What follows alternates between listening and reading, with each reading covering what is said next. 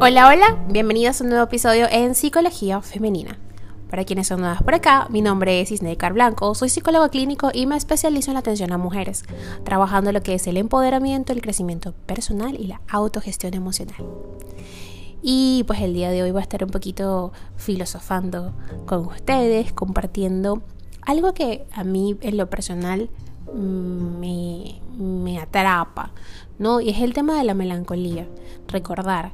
Eh, recordar los buenos momentos es vivirlos de nuevo, ¿no? emocionarte, sentir eso que, que, experimentaste en esa ocasión, pues eh, en algún momento, por lo menos a mí, me llena de paz, me llena de plenitud el saber que logré ciertas cosas en mi vida, que pude viajar, que pude conocer, que pude estar en la playa que yo quería, haciendo lo que yo quería, pasando un cumpleaños con amigos o pasando un cumpleaños sola, sin hacer absolutamente nada, ¿ok? O irme al cine sola a ver, no sé, una película de Woody Allen, que casi nadie ve películas de Woody Allen.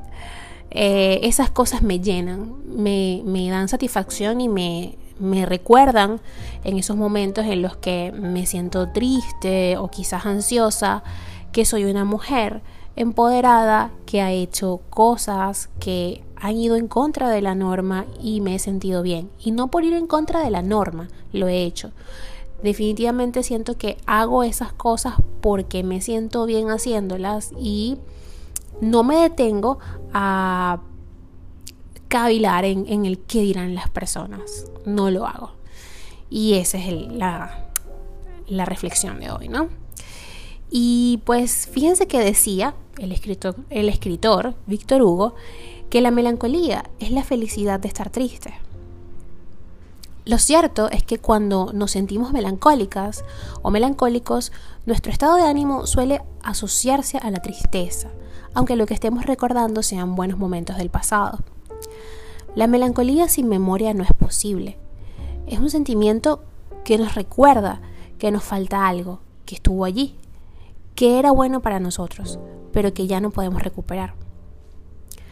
Amelia Barr dijo, todos los, los, cambios están más o menos teñidos con la melancolía, porque lo que dejamos atrás es parte de nosotros mismos. Cuando nos sentimos melancólicos, rememoramos viajes, momentos, personas o experiencias. Y llegamos a pensar aquello de que cualquier tiempo pasado fue mejor. Porque cuando alguien siente melancolía, realmente está sufriendo por algo que ya no puede tener.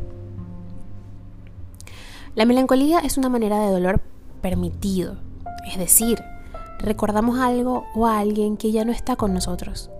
Eso nos duele, pero también nos hace pensar que es nuestro que nos pertenece, aunque solo sea por unos minutos y esté alojado en nuestro banco de recuerdos. El hombre no podría vivir si fuera completamente impermeable a la tristeza. Muchas penas solo se pueden soportar cuando se las abraza, y el placer que se experimenta en ellas naturalmente tiene un carácter algo melancólico. Emily Durkheim Fíjense, la melancolía es también una manera de no aceptar el presente, de no estar contentos con lo que tenemos ahora y es aquí donde debemos tener cuidado. Porque cuando nos permitimos viajar con la mente a otros lugares, a otros espacios, a otros tiempos y buscamos una compañía irreal, inconscientemente creemos que es algo que poseemos y que no podemos separarnos de él.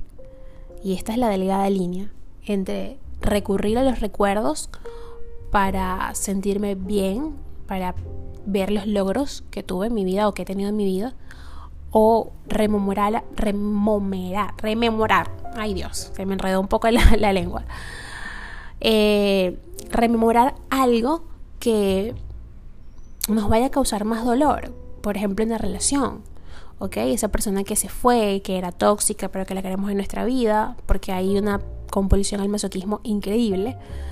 O esa persona que físicamente ya no está y nos sintamos mal y empecemos a tener deseos que sean irreales.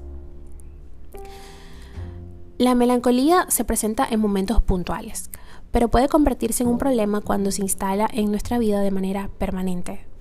Es normal sentirse melancólico una tarde y mirar fotografías antiguas, o escuchar una canción y recordar un momento agradable, o pensar que alguien con el que compartimos nuestra vida, pues está o no estuvo, ¿no? O ya, ya no está. Sin embargo, cuando esta conducta se repite frecuentemente, si no se trata, puede derivar en una depresión. Es por ello importante poner freno a la melancolía a tiempo, reconocerla y enfrentarla para evitar que derive en un problema mucho más grave. Dijo Henry Nowen, debes llorar sobre tus dolores perdidos para que de a poco puedan dejarte y tú puedas estar libre para vivir plenamente en el nuevo lugar sin melancolía ni nostalgia. Los expertos aseguran que esta alteración saca a la luz una carencia que tenemos las personas, que no estamos contentos con nuestra vida. Si nuestra vida es plena, no sentimos la necesidad de aferrarnos al pasado para pensar que lo de antes era mejor que lo de ahora. Sentirse más o menos melancólico va a depender del grado de satisfacción que tengamos en nuestro presente. Cuando uno está feliz no necesita evocar tiempos pasados, ni pensar que todo podía ser de otra manera. Anclarnos en el pasado es una manera de perdernos en el presente. Sabina, uno de mis cantantes favoritos definitivamente, le cantó este sentimiento. Decía la letra de aquella canción, vivo en el número 7, calle Melancolía. Quiero mudarme hace años al barrio de la alegría. Es hermoso, él es un poeta, es un genio. El traslado no depende de nadie, más que de nosotros mismos. Y lo, notas aquí en, esta canción, en esta pequeña frase, este pequeño fragmento de esa canción. Se los recomiendo. Calle Melancolía se llama la canción.